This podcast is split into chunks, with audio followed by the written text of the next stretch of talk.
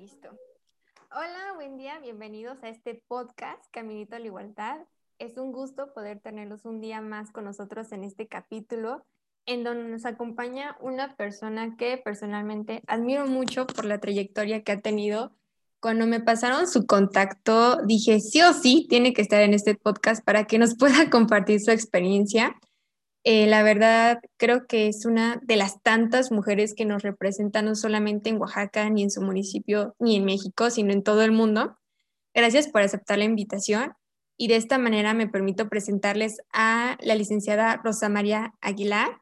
Ella es la primera mujer en México en ser electa por la vía independiente como presidenta en el municipio eh, donde ella es, donde ella vive.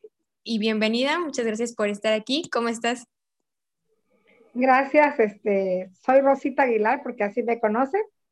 Este, y como dice usted, eh, tuve la fortuna por la valentía de mi gente eh, de ser la primera mujer en el país por llegar por la forma independiente.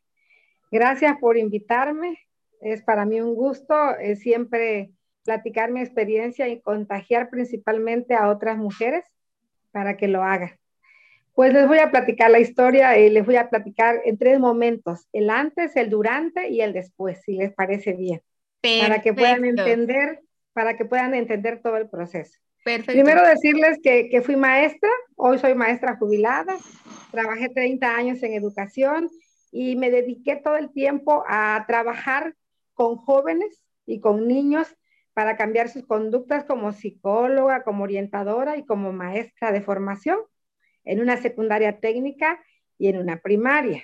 Entonces, ese aprendizaje que obtuve en esos 30 años de educación me sirvió mucho, debo decirlo y enfatizarlo, para entrar a un proceso político, ¿sí? Porque pues mi trabajo era de hablar y de hablar y de convencer a través de la palabra. Ese fue mi trabajo de 30 años. Eh, aquí en el istmo de Tehuantepec, donde vivo, en la zona oriente, que se llama Reforma de Pineda, estamos muy cerca de Chiapas. A media hora está la frontera con Chiapas. Pues yo trabajé 30 años a dos horas de acá de Reforma, o sea, en Chiapas. Pero iba y venía, los fines de semana estaba en el pueblo, siempre estuve en el pueblo, solamente estaba de lunes a, viernes allá. Bueno, entonces eh, quiero comentarle también de que yo nunca estuve en un proceso político antes ni pertenecía a ningún partido político, porque no tenía tiempo, preciosa. Me dediqué a trabajar en dos escuelas, de 7 de la mañana a 3 de la tarde en una y de 4 a 9 en otra. Y como he sido muy inquieta, me dedicaba al deporte, jugaba básquetbol, a la danza folclórica, andar en, en la cuestión política sindical magisterial. Siempre fui una maestra democrática y combativa. Entonces yo nunca tuve tiempo para la política. Ok. Cuando llegaba la propuesta, alguna conocida que consideraba que era buena opción. Cuando vengo a vivir a Reforma y que ya me jubilo a vivir ya así, formalmente, hace 10 años, y, este, y hace, en el 2016, cuando inicia el proceso político acá en, en, el rumbo, este, que ya iba a haber cambio de autoridades, eh, yo este, ya jubilada, dije, ahora voy a hacer lo que a mí me gusta. Estaba yo en un grupo de zumba, estaba yo, volví a jugar básquetbol a pesar de mis 58 años que tengo.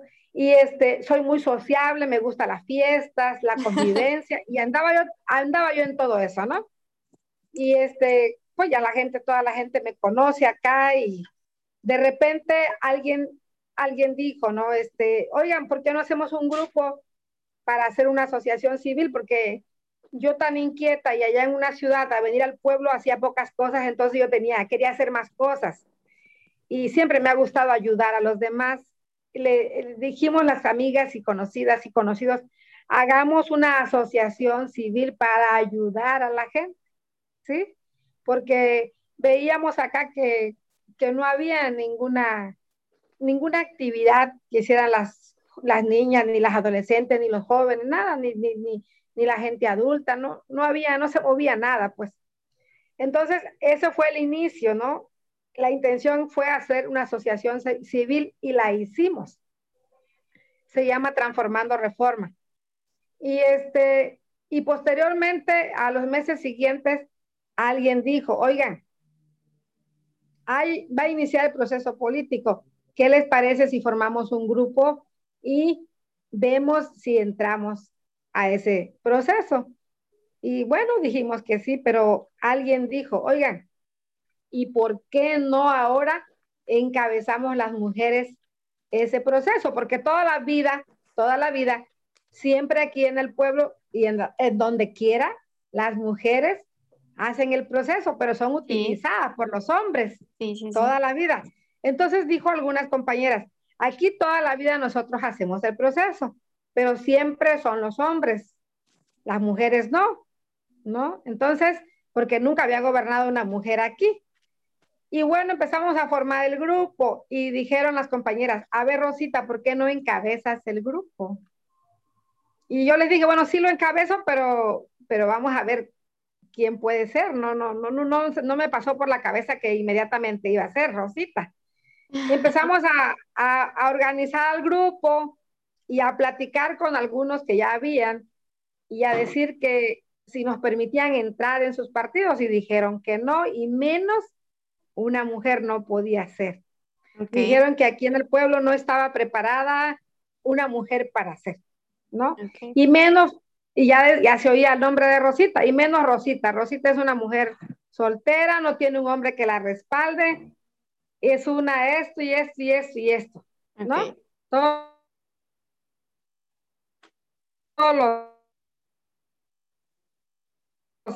todos los calificativos que se le hace a una mujer cuando es sola, ¿no? Entonces ya no puede ser, ¿no? Tiene que ser un hombre, ¿no? Un macho, aunque tenga las amantes que tenga. Entonces, este, así anduvimos tocando puertas en todos los partidos.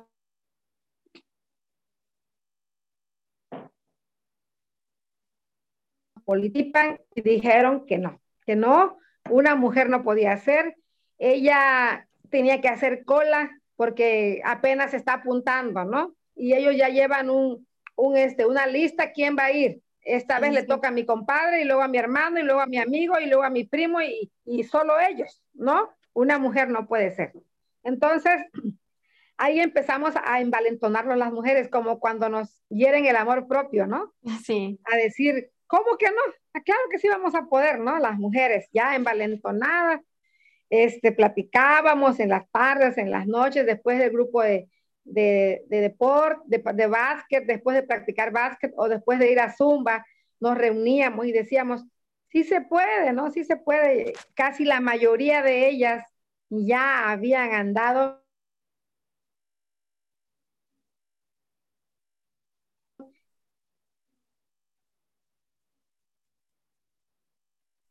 hacer. A la par de esto, yo tengo dos hijos. Uno, uno de mis hijos, el hijo mayor, mi hijo mayor estaba trabajando en México y mi hija en Pachuca Hidalgo. Entonces, cada domingo ellos me hablaban por teléfono a platicar cosas, ¿no? Comunes. ¿Qué estás haciendo y cómo te va? Y acá ya en tu nueva vida de, jubilada y, y, le, platico el asunto, ¿no? Hijo, ¿qué crees? Que algunas mujeres nos estamos reuniendo pero nadie nos deja entrar y queremos participar. Dice mamá, dice, hay otras formas para hacer. ¿Cómo, hijo? Yo andaba desconectada, yo nunca andaba en la política. Y mira, dice, hay un gobierno del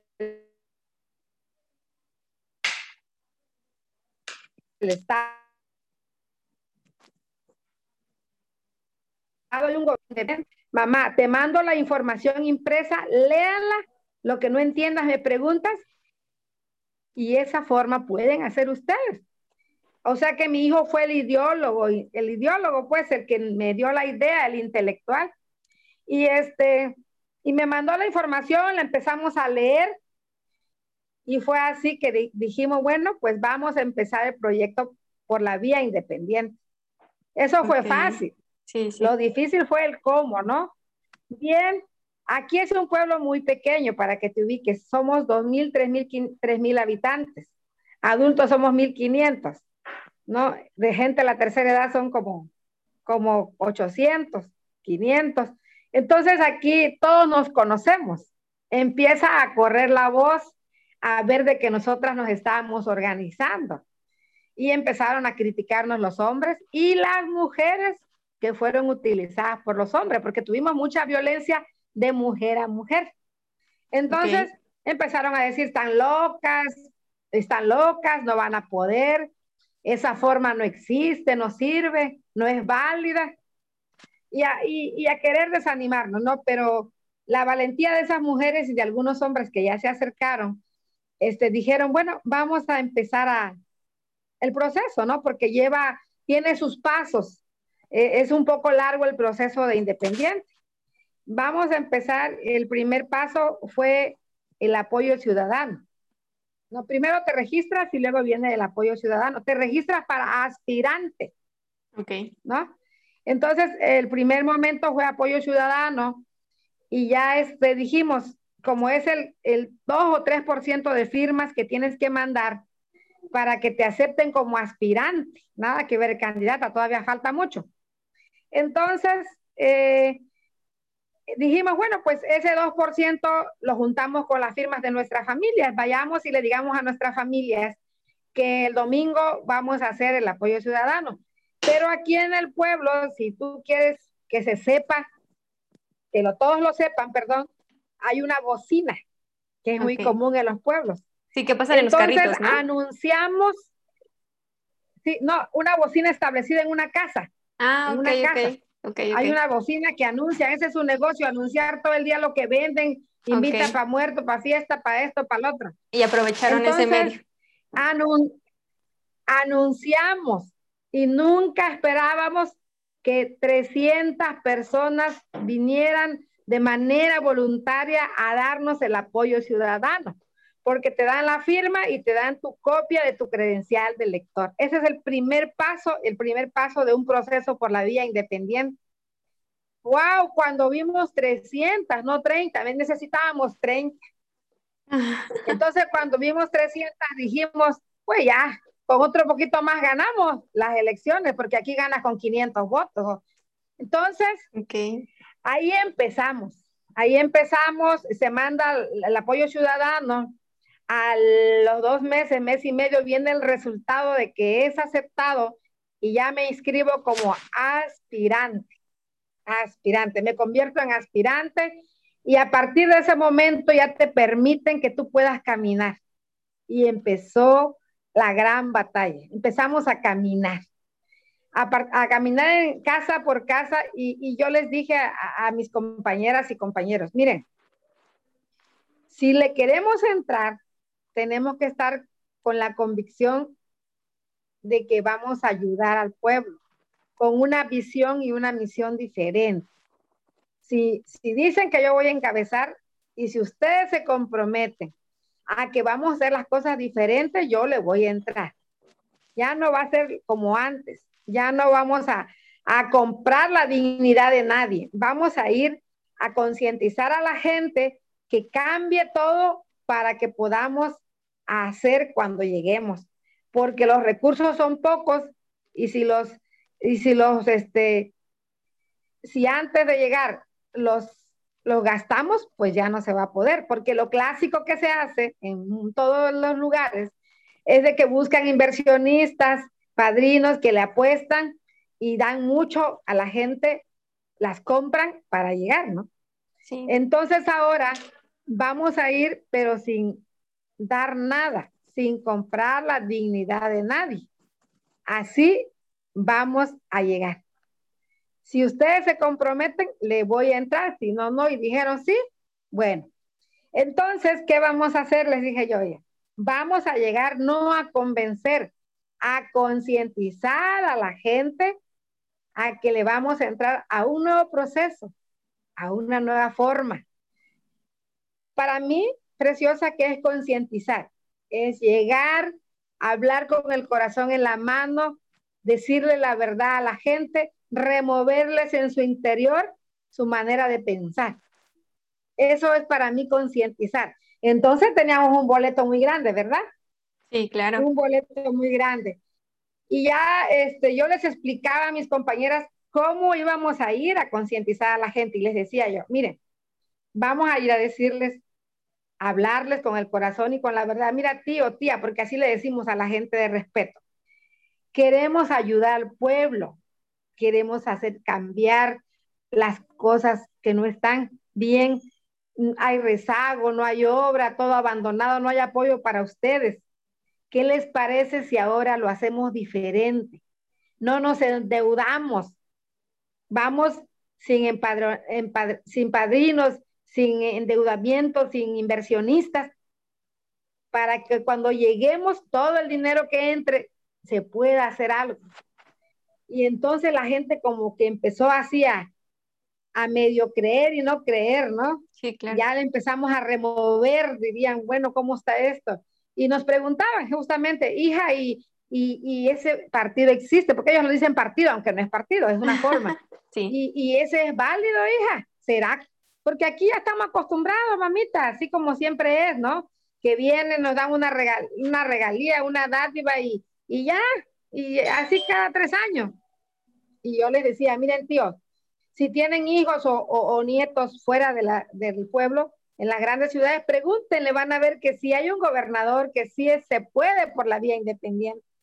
Y bueno, mira, te podría cansar de todas las anécdotas porque fueron muchísimas, muchísimas, mucha violencia, mucha violencia institucional eh, de parte del gobierno que estaba en turno, porque siempre ha gobernado ese partido que tanto daño le ha hecho al pueblo y al México y a México. Este, eh, las instituciones gubernamentales de ese tiempo les mandaban apoyos a ellos para que hicieran campaña, ¿no? y nosotros nada le mandaban láminas, fertilizantes, cemento y muchas cosas que te cansaría de decir. Y nosotros nada, solo la palabra, solo okay. la valentía de, de, decir que queríamos estar eh, dirigiendo al pueblo.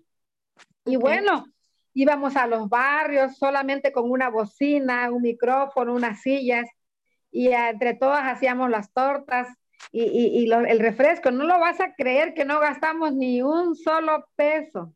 Sí, ni sí. un solo peso, preciosa. Entonces, ya caminamos en los barrios, ya, ya empezó el murmullo que, que cómo ven a Rosita y, y, este, y mucha gente decía sí, y, y, y esa gente de su partido, pues eh, muchas amigas, vecinas, comadres, me dejaron de hablar porque pues ellas tenían que defender su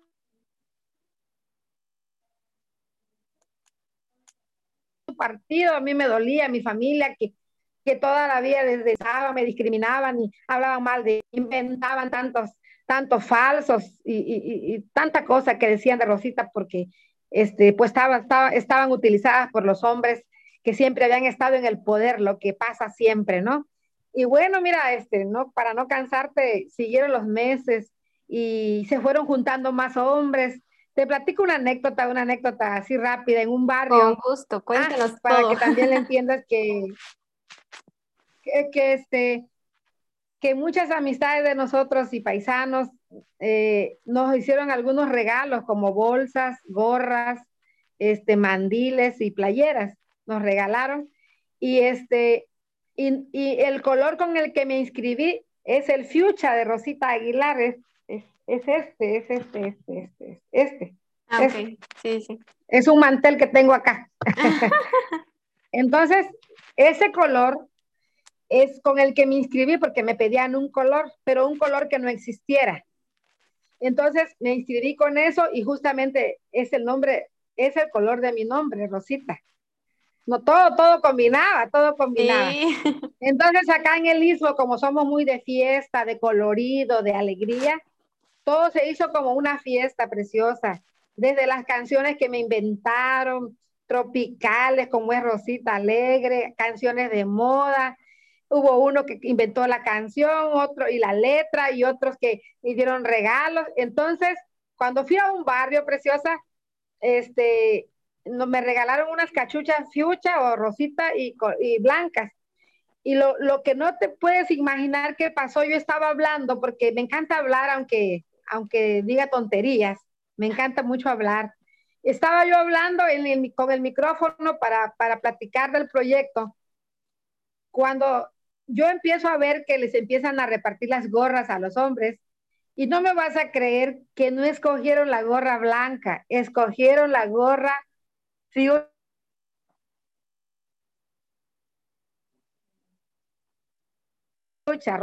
Vi eso, yo hablaba y a la vez, ya sabes que las mujeres a la vez podemos hacer varias cosas.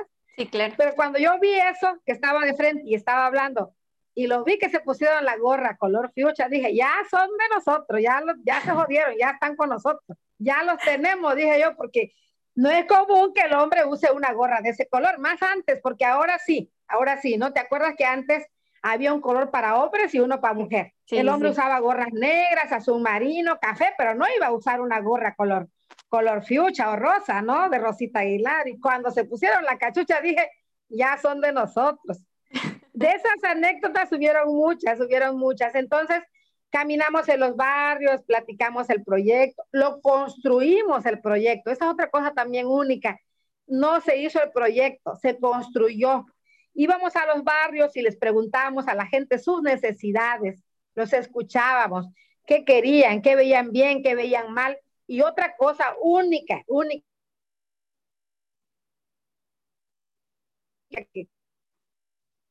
Quiero que lo formando íbamos a los barrios, aquí hay ocho barrios y en cada barrio fuimos eligiendo una persona de cada barrio para que, para que se formara el cabildo. No fue como antes que ya llevaban el cabildo hecho, porque los del cabildo, los que iban a ser regidores, cada uno daba un millón de pesos para que, para que se gastara, o, o cientos de miles. Aquí ya no. A ver, ustedes van a nombrar su representante. Por eso yo presumo que nuestro proyecto es único lo presumo por la valentía de mi gente. Entonces fuimos caminando a los barrios y a ellos les agradó que los tomáramos en cuenta, que nombráramos un representante, que los escucháramos, que incluyéramos en el proyecto sus necesidades. Y así caminamos en los ocho barrios, llegaba un poco de gente, hubo otra ronda, dio tiempo para otra caminada en los barrios, ya llegó más gente y ya al faltar un mes, ya me inscribo como candidata.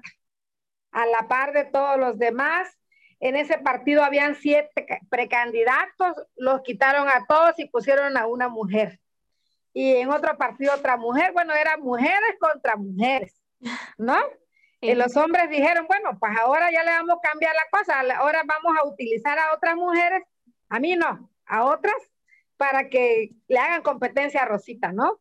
Pero yo siempre he dicho que cuando Dios dice que las cosas van a pasar, van a pasar.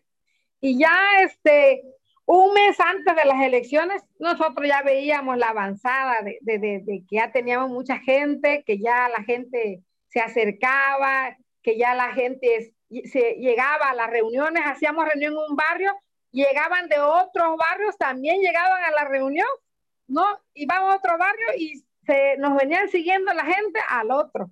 Y ahí ya nos dimos cuenta pues de que ya, este, ya había mucha gente. Pero pues a la par de eso había mucha violencia, amenazas de muerte. Ya vino mi hija y mi hijo que les pedí que vinieran a apoyarme y gustosamente vengan a apoyarme, no van a tener sueldo ni, ni nada, pero vengan a apoyar a mi, a mi pueblo, que es pueblo de ustedes, les pido, porque los dos son contadores y trabajaban mi hijo trabajaba en el SAT, en Hacienda, y vengan, papá, me van a ayudar. Y llegaron mis hijos, mi familia, y todo mundo, todo mundo ayudando al proceso. Y bueno, este, hay días que, que, que, que nos sentíamos muy, muy, muy, muy derrotados porque anunciaban y anunciaban apoyos, ¿no? Y la gente iba a traer los apoyos y nosotros les decíamos, agarren de todo, pero ustedes ya saben, el día de las elecciones ustedes hagan valer su dignidad, ¿no? Porque vale mucho. Ya, ya estaba eso, ya estaba ya trabajado, ¿no? Ya habíamos avanzado en, ese tema y, y bueno, eh, el día de las elecciones yo no pude salir porque se veía que andaban hombres armados y, y ellos dando dinero semanas antes a la gente. Tienen muchas formas de operar, que no debo decirlas pero son especialistas, ¿no? Hasta otra anécdota también, una semana antes les ofrecieron un programa federal que no sé si lo conozcas, que ahorita ya no existe, se llama Cuarto Rosa. Hasta mi nombre tiene. Cuarto Rosa. que consiste en construirles un cuartito al lado de una casa donde viva una adolescente. Ese programa salió para que no vivan así en promiscuidad las familias y que un adolescente tenga su cuartito y se llama, se llamaba ese programa Cuarto Rosa, lo puedes investigar. Ok. Entonces les, les ofrecieron ese cuarto rosa y todas las mujeres iban con su documentación a que les iban a dar el cuarto rosa. Hasta hoy nunca vino el cuarto rosa, pero sí llegaron 150 viviendas que hizo Rosita Aguilar, que te la voy a platicar. Porque ahorita estamos en la plática del antes. Sí, claro. Estamos en el antes. Entonces, este, así preciosa, hubo mucha agresión, hubo mucha violencia, hubo mucho, la corrupción de, de, cómo actúan, ¿no? De, muchas regalías. Y nosotros estábamos muy preocupados, pensamos que no se iba a poder, pero eh, bueno, ya llega el día de las elecciones con mucha, con mucho desorden de parte de ellos. Eh, le llevaban a la gente a votar y a la gente de la tercera edad casi, casi las quitaban de la mano de su familia para votar. Eh, decían, oye, oye, algo que te quiero decir que en la papeleta para votar era diferente, que no estaban acostumbrada la gente, porque vino Rosita Aguilar, el color rosa, y, y, la gente que no sabía leer había que enseñarle cómo iba a votar, porque ellos estaban acostumbrados a otro color, ¿no? Sí, sí. Y bueno, unas semanas antes más o menos se les explicó cómo iba a venir en la papeleta. Y cuando me, platican una anécdota de un viejito muy viejito que, que dijo cuando llegó ahí a las urnas, yo quiero votar por esa mujer que se llama Rosita Aguilar y dónde voy a votar. Y dice que le dijeron que votara en el, otra, en el otro lado, ¿no? y él le decía, no, es que ella me dijo ellas me dijeron que es color rosita y yo sí sé que es el color rosita y no me quieran engañar. Y bueno, no sabía leer, pero lo, él votó por Rosita Aguilar. Muchas cosas pasaron preciosas, mil anécdotas, mil, mil que escribiríamos un libro y, y no acabaríamos, ¿no? Y te cansaría, pero, no, como pero se, hace, se hacen las elecciones y ganamos por siete votos. Y eh, se queda todas las papeletas todas las urnas se quedan aquí en, el espacio del INE guardadas porque por los resultados tan bajos de la diferencia iba a haber un recuento. Bueno, ya ganamos y empezamos a festejar fiesta y fiesta y fiesta y fiesta. Una alegría. Ahora sí todo el pueblo votó por Rosita y todo el pueblo vino a la fiesta porque somos muy fiesteros. Y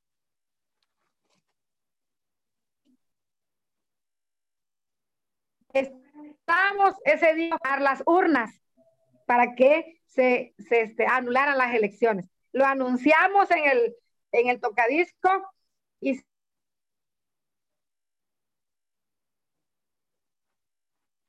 se llegó el recuento que llegó a los ocho días de las elecciones.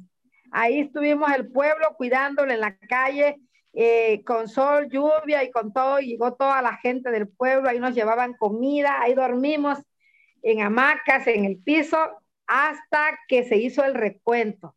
¿Y qué crees? En el recuento me quitaron un voto, dos, tres, cuatro, cinco. Y solo gané por dos votos. Qué barbaridad. No, no, no. Los demás partidos políticos de izquierda, porque yo soy una mujer de izquierda, se unieron al otro partido para que yo perdiera. Pero cuando Dios dice, híjole, casi quiero llorar. cuando Dios dice que va, cuando Dios dice que vas a hacer, vas a hacer. Y solo gané por dos votos. Ahí adentro era, era un nerviosismo porque adentro estaba el conteo y una sola persona estaba estaba defendiendo los votos. Y el recuento significa que van sacando voto por voto. Y un detallito que le veían al voto de Rosita Aguilar lo anulaban, preciosa. Y anularon cinco votos y solo gané por dos votos, preciosa. Imagínate qué emoción. Sí, y bueno, y, ya seguimos celebrando y celebrando y, y me convierto así en la primera mujer presidenta por la vía independiente. No tienes idea, no tienes idea. Ya estoy llorando, ¿eh? no. no tienes idea, no tienes idea lo grandioso y lo valioso porque fue la valentía de la gente de mi pueblo, de las mujeres principalmente y de los hombres que decidieron que yo fuera. Y bueno, cuando ya soy, me cae el 20 de que ahora tenía una gran responsabilidad de cumplirle a mi gente, porque he tratado de ser congruente con lo que digo y con lo que hago. Hoy gané y al otro día me fui a México a la Cámara de Diputados Apenas era presidenta electa, no era constitucional. Y me fui a la Cámara de Diputados a empezar mis gestiones, que luego te platicaré que llegaron. Okay.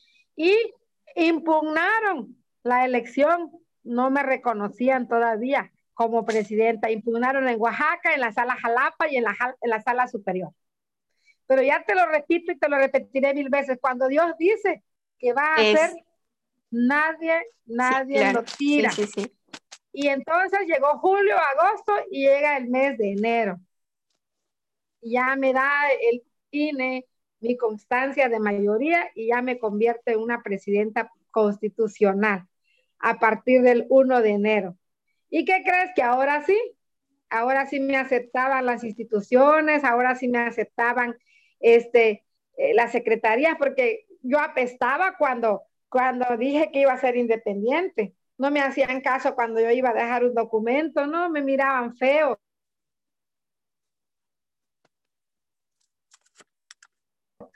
fotos, todo el mundo me invitaba a eventos y Rosita presumida, ¿no? Plática, era, era cansado andar de foro, encuentro en las medios de televisión, México, Monterrey, fui al extranjero a cinco países. Ahora sí, Ahora sí, y Rosita esponjada, y Rosita contentísima y bien empoderada y crecida porque pues la valentía de mi gente, ¿no? Y bueno, ya empieza el trabajo. Este, otra, otra situación que no había pasado acá era de que yo le dije a la gente, vamos a hacer cambios significativos. Aquí en, en el pueblo, como en todos, este, llega un apoyo muy grande de una cervecera. Ok. ¿No?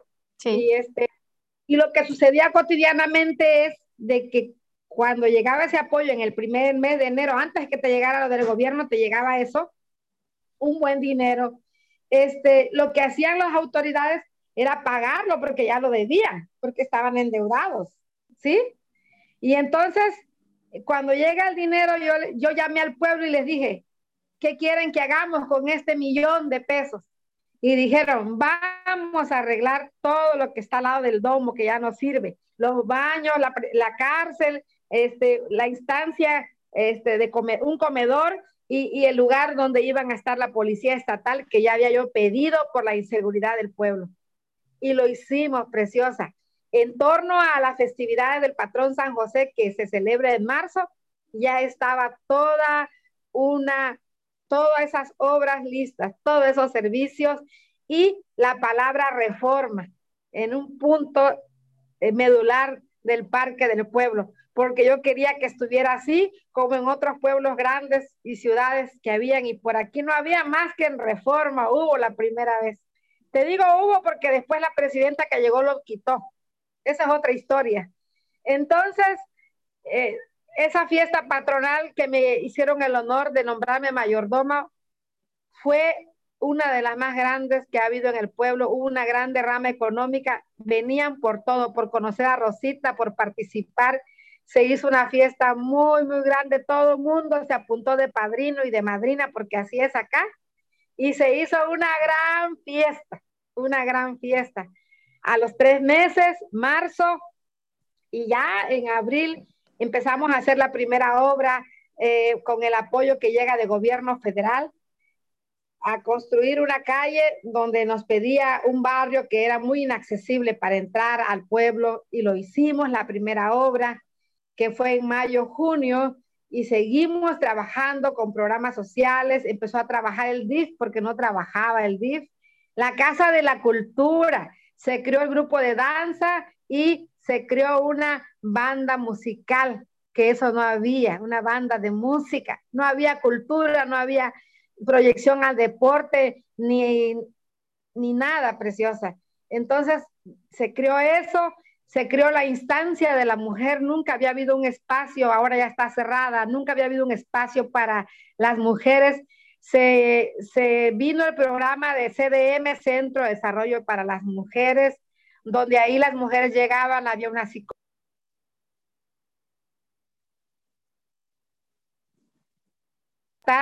eh, la, los temas que, que, concernían a la mujer, sobre todo ayudarles en sus problemas. Y bueno, este, empezaron las obras a trabajar.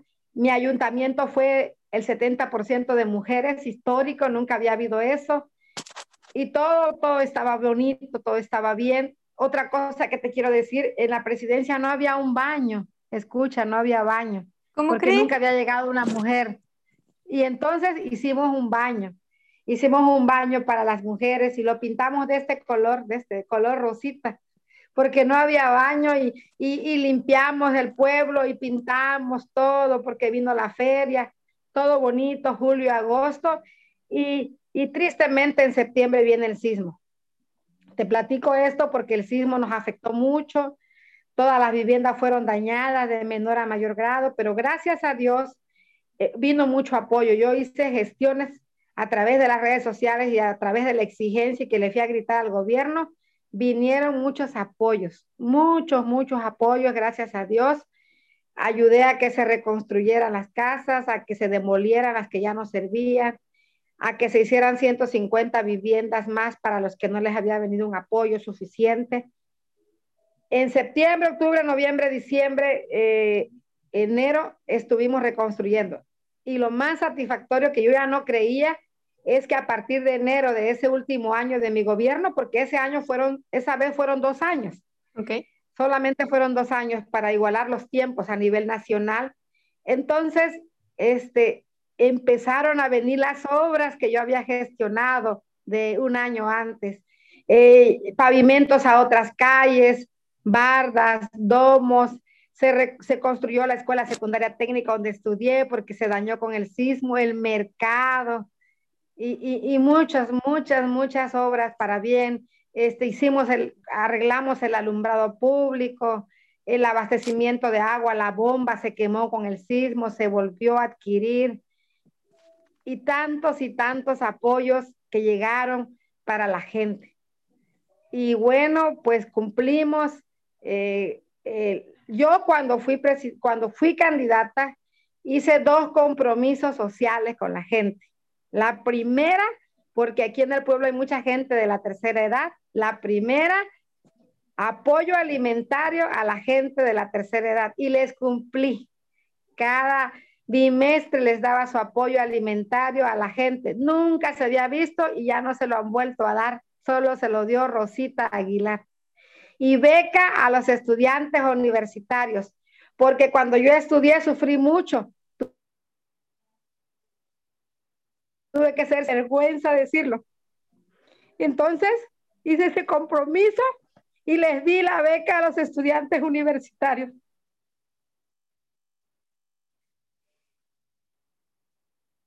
Perdona, me recuerdo y me mueva todo.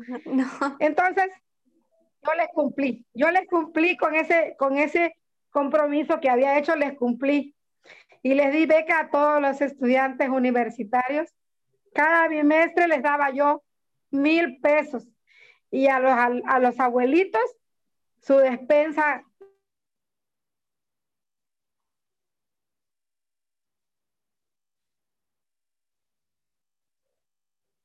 bien en el pueblo porque no hay de, y hay poca producción en la agricultura, entonces hay muchas necesidades. Sí. Y yo cumplí con los compromisos. Me sentí muy bien el haber cumplido y, y con todo ese cumplimiento y confianza, ¿qué crees? Decido ir a la reelección con la ambición de seguir la continuidad de todas las gestiones que había hecho porque ya no daba tiempo, el tiempo ya se había acabado ya llegaba, ya llegaba abril, mayo, y, y el tiempo se había acabado, me faltaban seis meses. y las obras estaban y la construcción de las casitas y de todo y de todo y de todo. Había mucho, mucho, muchas actividades, muchas obras, muchos programas, muchos apoyos. Y este, y bueno, ambiciosamente voy a la reelección confiando de que, de que la gente lo iba a aceptar, pero ¿qué crees? Perdí la reelección, porque esa gente de ese partido en todo el tiempo desde el sismo y en todo momento no dejó de atender a su gente, siguió dándole apoyos, eh, aunado con su gente de su partido y el mismo gobierno que es de ese partido, le siguió dando dádivas y apoyos y ese, ese 48, 49% de gente que no votó por mí, esa gente siempre estuvo con su partido y se dedicaron, mientras yo trabajaba, mientras yo me dediqué a gobernar, ellos se dedicaron a, a convencer a la gente, la gente que, que yo creí que ya estaban concientizados, pero también pasó un fenómeno, la pobreza que habían quedado ante el sismo, ellos les dieron dinero, tres mil, cuatro mil, cinco mil compromisos de trabajo que no les cumplieron. ¿Y sabe qué? Perdí la reelección. La perdí con dignidad, al otro día me presenté, este, pasaron muchas cosas, yo no hice campaña porque pensé que no era necesario, días antes de las elecciones tuvimos amenazas de muerte, mi hija, mi hijo, mi, nieto y yo nos retiramos. Yo le dije a la gente que ya no le siguiera y ellos trabajaron con toda la, amplitud porque ya no, ya no competimos, ya no nos metimos porque estaban muy agresivos. Ellos tenían que ganar y regresar a como diera porque habían perdido tanto en dos años todo el dinero que, que ellos ganaban porque pues no hacían obras. Entonces, era para ellos muy fuerte el haber perdido, haber dos años, haberles quitado el poder y haberlos desenmascarado, porque Rosita es muy fea en el sentido que dice todo y habla las cosas como son. Y yo iba y los denunciaba y en las ponencias y en los foros y donde iba gritaba y decía la corrupción y todo. Y ellos me querían matar hasta el día de hoy. No quieren que exista Rosita Aguilar, porque Rosita Aguilar le abrió los ojos los oídos de... Entonces, es muy triste, es muy triste porque el día de hoy la gente está arrepentida porque tienen dos años y no han hecho nada por el pueblo. Es, es una mujer también la que, la que me ha hecho mucha violencia. Ella es presidenta manejada por los hombres y no ha hecho nada por el pueblo. La gente me dice que están arrepentidos, que, que yo los perdone, los disculpe porque actuaron así, pero bueno, yo respeto, respeto, y, es muy lamentable, ¿no? Que, que hayamos regresado a, la misma vida ellos, ¿no? Y, ahora me dicen que yo vuelva y claro que no lo voy a hacer porque, porque yo ya cumplí. Me siento muy satisfecha porque hoy aquí sigo en el pueblo desde que, desde que terminé con la frente levantada porque no le robé un peso al pueblo y la gente me saluda, me bendice, eh, me abraza y, yo estoy acá, ando con mi bicicleta, con mi carro, caminando, no le hice daño al pueblo, al contrario. Ellos me dicen, Rosita, ¿cómo no fuera cuando tú estuviste ni una despensa, ni un apoyo, ni un programa, ni un proyecto? Todo está cerrado y con la pandemia, con ese pretexto cerraron todo y tienen más de un año que no trabajan, no hacen nada, pero bueno, es muy lamentable, ¿no? Yo, este, yo te puedo decir que me siento muy contenta, me siento muy feliz.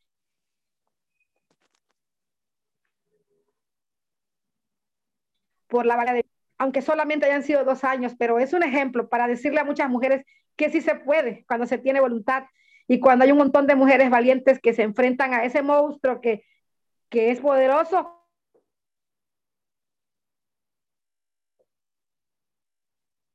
pero el bueno que tenemos las mujeres cuando nos acordamos de que pudimos hacerlo, ¿no? Y, y pudimos hacer cambios significativos por la gente, por el pueblo. Ahí podrás ver en mi página que se llama Rosita Aguilar la historia y todo el trabajo que se hizo, ¿no? Como, como eh, Reforma de Pineda hoy es conocido por ese hecho histórico. Donde quiera he ido eh, levantando la mano y alzando la voz diciendo, soy de Reforma de Pineda y, este, un montón de mujeres valientes encabezamos un proyecto independiente y lo ganamos. Ayer, antier, toda esta semana he estado yendo a comunidades, a lugares donde me han invitado a seguir platicando mi experiencia, porque quiero que muchas y muchas mujeres se contagien, a que sí se puede. Es difícil, sí, muy difícil. Tienes que tener mucha valentía, no tienes que tener miedo, porque es, es muy dura la violencia política, ¿no? Este, te afecta emocionalmente, físicamente, pero si tienes convicción y tienes un proyecto de vida eh, y, y, no pierdes el rumbo, claro que puedes, ¿no? Y si te empujan y te empujan diciendo, vamos, Rosita,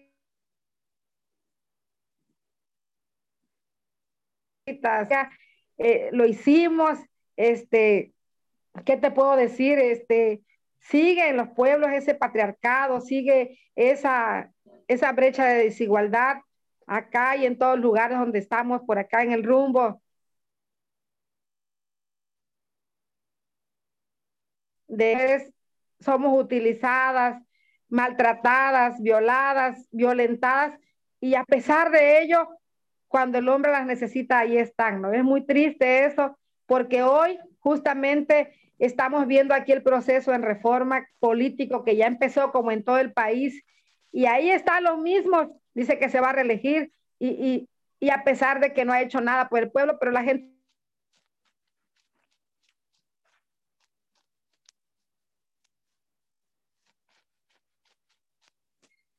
te dice, bueno, vuelvan a ganar, pero sin nada del pueblo. El pueblo está secuestrado, sin ni una obra, sin ningún, sin ningún trabajo para bien de ellos. Pero la gente dice, bueno, este, así quieren, así quieren ellos, así queremos nosotros.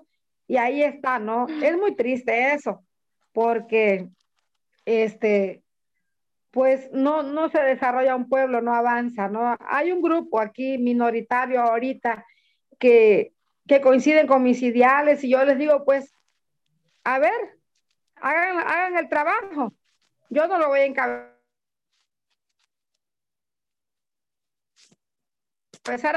háganlo, pero cuesta trabajo. Ir a concientizar, hacer que otra vez la gente recobre su dignidad. Va a ser difícil, pero no imposible. Háganlo. Hay jóvenes, mujeres y hombres que hoy dicen, vamos a, vamos a empezar, queremos hacerlo como, como Rosita. Bueno, le digo, pues hágalo, pero yo los empujo desde atrás, porque eh, en su momento yo quise seguir, ¿sí? Y bueno, también lo acepté, lo acepté eh, la voluntad de la gente.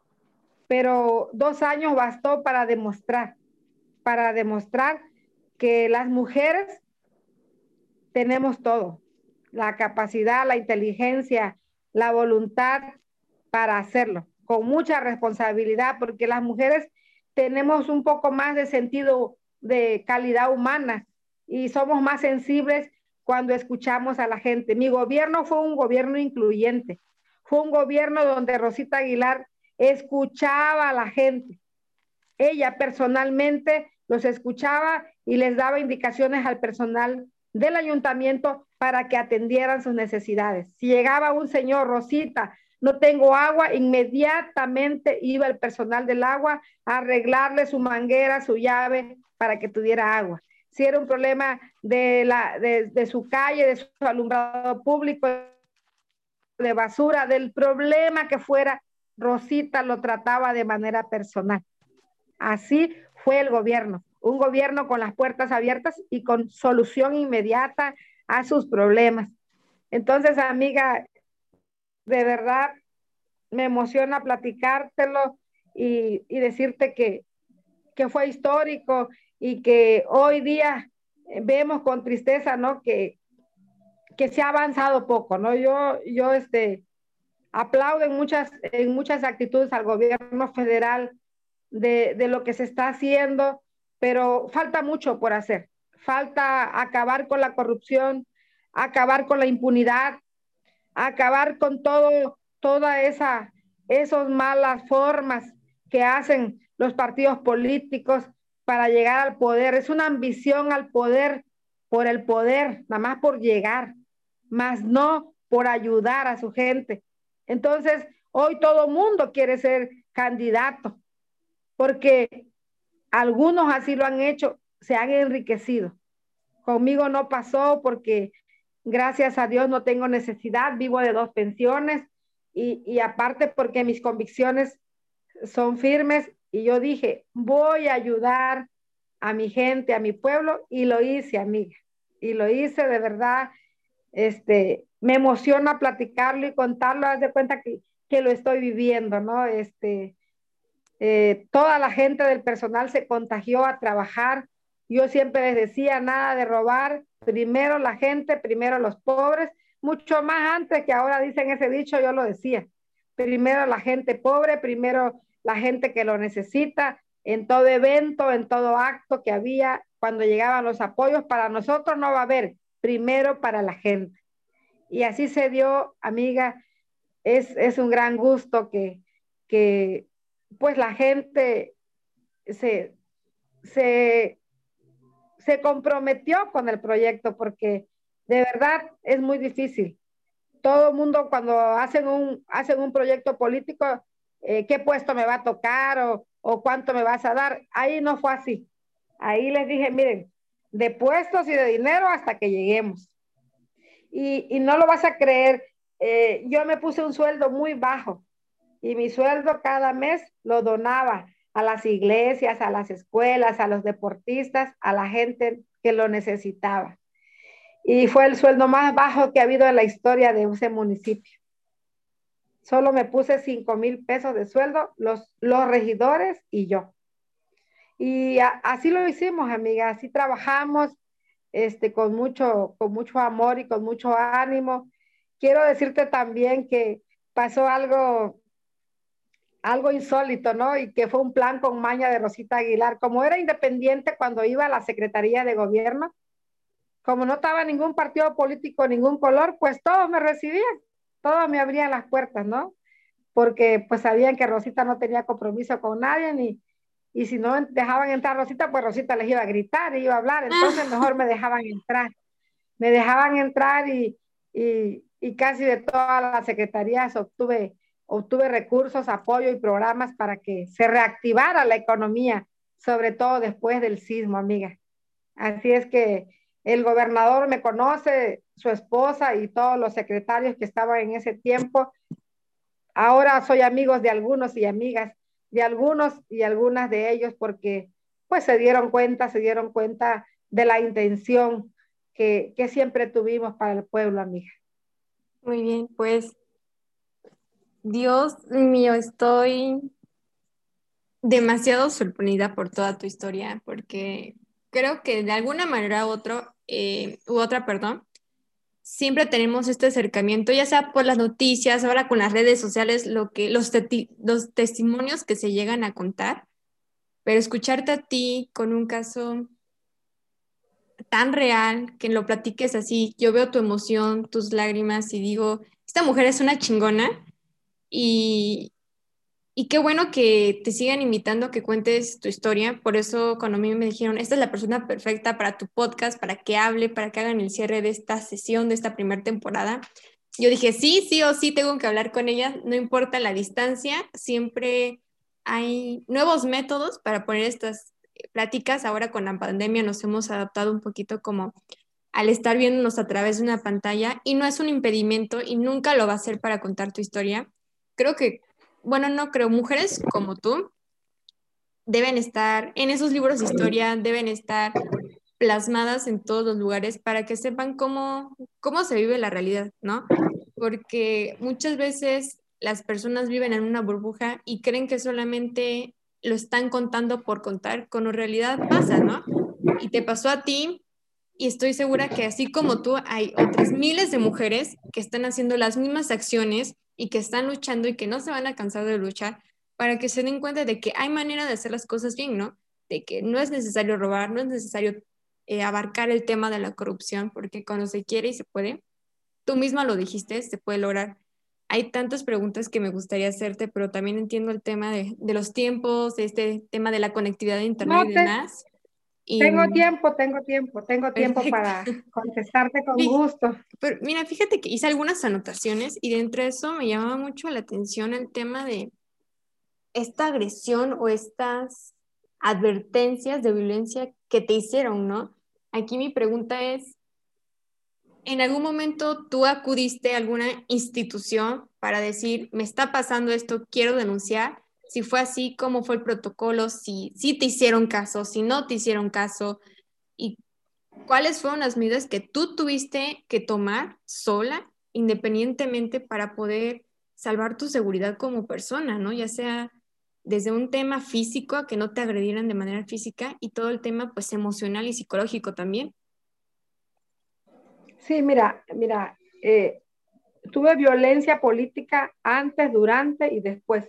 Okay. En el antes, en el antes no me hicieron justicia, no me quejé y, y, no, no, no le tomaron importancia. Cuando ya fui autoridad, sí, tuvo que venir la policía estatal acá, vivió los dos años que yo trabajé. Ahí sí, vino la policía estatal, que el gobierno del estado me puso atención.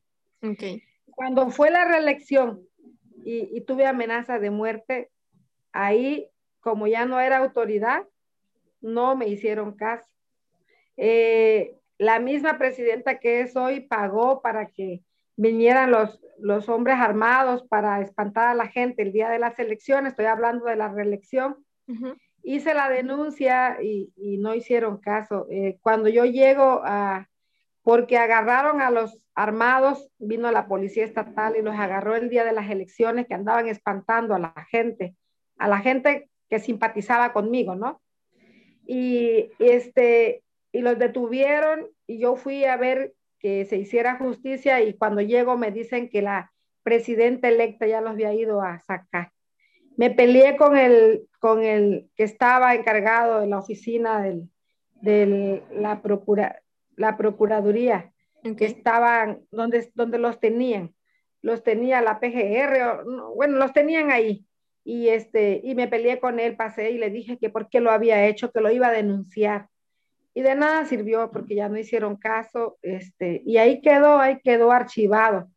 Pero quiero decirte sinceramente que después de que pasa todo el proceso, yo siempre me he creído muy fuerte y, muy chingona, ¿no? Pero emocionalmente sí me afectó y, y gracias a Dios que muchas secretarías siguieron buscándome y viéndome y me pusieron atención y sí, este, la fiscalía porque, ah, lo que no te he dicho es que eh, por haber entrado a la reelección y obtenido segundo lugar en las elecciones, hoy soy regidora, gané una regiduría, pero esa regiduría, un año, ocho meses, no me dejaron tomarla.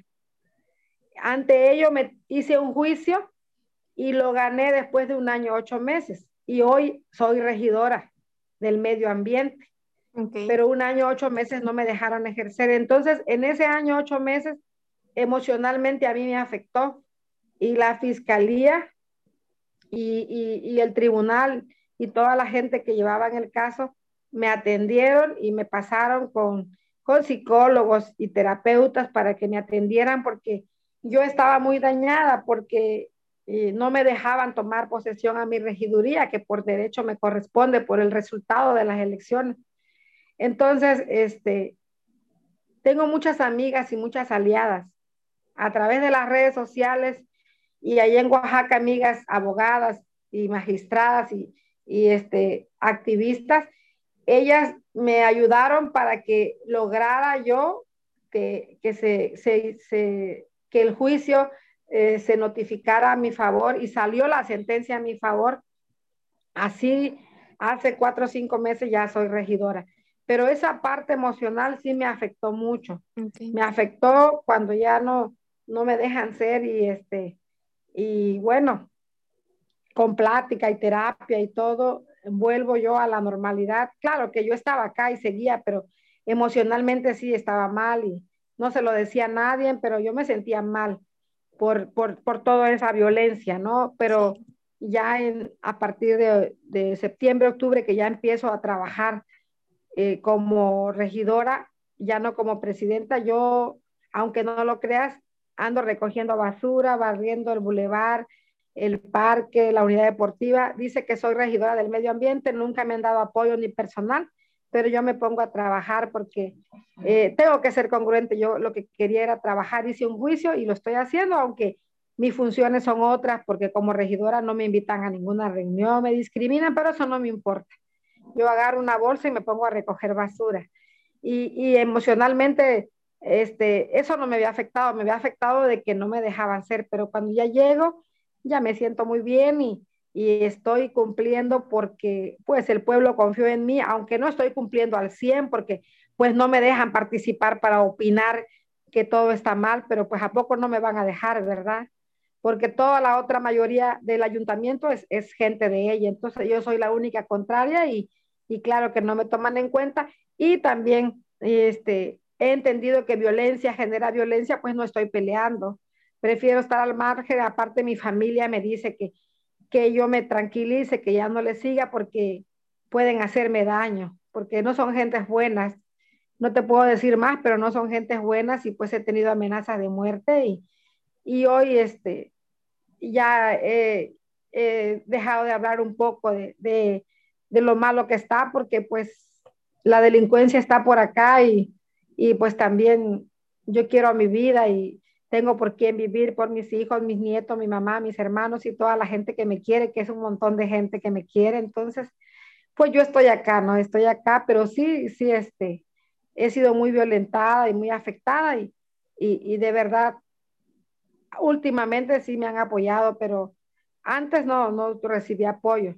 Solamente durante y ahora, después de todo el proceso, me han estado llamando para preguntarme cómo estoy, me, hubo, este, hubo, hubo medidas cautelarias, me venía la policía estatal a, a, dar un, a dar una visitada para ver si estaba lloviendo. Durante todo el proceso, un año y ocho meses, tuve medidas cautelarias y eso me hacía sentir bien, ¿no? Y claro, mi familia que me respalda y yo sigo aquí en el pueblo y, y contenta, contenta. Yo salgo, hoy me dicen, Rosita, ¿por qué no vuelves? Les digo, gracias, ya les cumplí y aquí estamos. Quise ser candidata a diputada local, pero este, por el partido que quise no me gustó la forma, porque yo soy de izquierda, y, buscaron precandidatos y luego vi que un, un, un, político de por acá ya, este, ya ve que, que sea la misma que ya es ahorita, se va a reelegir y que no ha hecho nada por el distrito, pues ya no me, ya no creí conveniente eh, ver cómo estaba el proceso y me retiré. Así es que este año no voy a entrar a ningún proceso, pero voy a hacer lo que tanto me gusta, seguir trabajando con mujeres, ir a pláticas, a foros. ¿Qué crees que ahora soy asesora de candidatos y candidatas? De por aquí del, del, rumbo, de Chiapas, de todos lados me buscan y yo, yo me siento re bien hablando y platicando, aconsejándoles, asesorándoles. Oh, no te imaginas cómo me siento que me, me da gusto que, que tomen en cuenta mis opiniones. Sí, eres, eres una inspiración, Rosita, en serio. Yo estoy muy segura que las personas que escuchen este podcast, sean mujeres, hombres o con el género que se identifiquen, van a sorprenderse tanto como yo y vas a ser una inspiración para las cosas que ellos quieran hacer a futuro, no solamente de un tema político. Creo que este tipo de historias son un incentivo para luchar por lo que realmente quieres y darte cuenta que aunque tengas muchos impedimentos en el camino, lo puedes lograr porque siempre va a haber una persona, mínimo una persona, que te va a escuchar, que va a creer en ti y que te va a ayudar a lograr eso que tú quieres en beneficio de la sociedad, ¿no? Finalmente, y también para ir cerrando esta sesión que tenemos tú y yo, me gustaría agradecerte en nombre de, de este proyecto, eh, de todas las personas que colaboran y que están detrás de este podcast y de manera personal, por haber tenido la valentía desde siempre de contar tu historia. Sabemos que es un tema difícil, sabemos que has trabajado el tema emocional, eres una mujer muy valiente y tú lo decías hace, rato, eres una chingona y claro que lo eres. en verdad, muchas gracias por compartirnos tu historia, por darnos este espacio. Em, yo les invito a todas las personas que nos están escuchando que compartan, ¿no? Porque finalmente entre más personas compartan este tipo de historias, se genera más conciencia y así es como empezamos a generar parte del cambio. Sí, te digo que solo comentarte una de, cientos de anécdotas, pero Me, me, invitaron a, a, la cumbre de alcaldes iberoamericanos a Punta del Este, Uruguay, en 2017, en el primer año que fui presidenta. Y cuando llego, Carla, al, al evento con mi traje de teguana, no tienes idea lo que fui recibida, acogida, fotografiada. Todos, todos los alcaldes de todos esos países este, se acercaron a mí. Y cuando me tocó participar con tantas mujeres alcaldesas, todas las mujeres lloraron conmigo y me dijeron, wow, Rosita, eso nunca lo habíamos visto. Esa historia nunca habíamos visto una parecida. Y todo eso, todo eso me fortalece y me engrandece, porque gracias a la voluntad y a la valentía de mi gente, lo logré. He llegado donde nadie ha llegado. Y eso es grande para mí. Eso es grande y, yo sigo siendo la misma persona. Algún día me conocerás y, tengo los pies en la tierra, ando con mis guarachitos, este, recogiendo tamarindo, que hay mucho aquí. Ay, qué rico. yendo a cortar los mangos y, y haciendo lo que hago porque vengo de una familia muy humilde, trabajadora y este y nada ha cambiado. Sigo siendo la misma persona con esa gran valía que, que, que he logrado y, y, hasta donde he llegado. De verdad, este, te agradezco mucho que me hayan escuchado, espero hayan logrado sus expectativas. Este, siempre estaré aquí para platicar. Así soy, tal vez algunas cosas que dije no, no las ven bien, pero yo soy así. Digo lo que siento, digo lo que he vivido sin exageración ni nada, tal como han sido las cosas. Este, hace poco tuve una plática, hace tres días, y en esa, en esa plática de mujeres estaba una reformeña eh, aquí en Tehuantepec, Istepec, por ese rumbo, y, y dijo, lo que dijo la maestra Rosita es cierto, porque yo estuve ahí. O sea, lo que decimos lo decimos como es, ¿no? Sí, claro.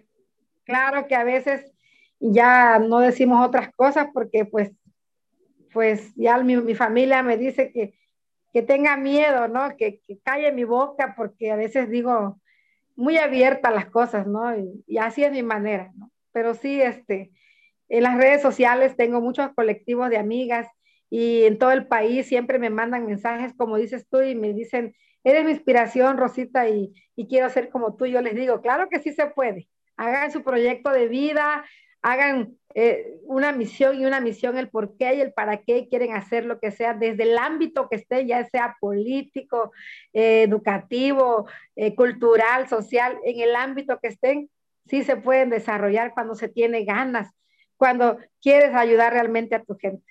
Muy bien. No, hombre, Rosita, al contrario, yo diría, no te calles, tú cuéntalo como lo quieras contar, tú exprésalo como lo quieras expresar, porque justamente esas son las palabras muy valiosas. Nuevamente, muchísimas gracias por habernos dado de tu tiempo, por contarnos tu historia. Agradecemos también a las personas que una vez más nos están escuchando. Esto fue Caminito a la Igualdad en un episodio con Rosita Aguilar y nos vemos en la próxima. Gracias. Gracias.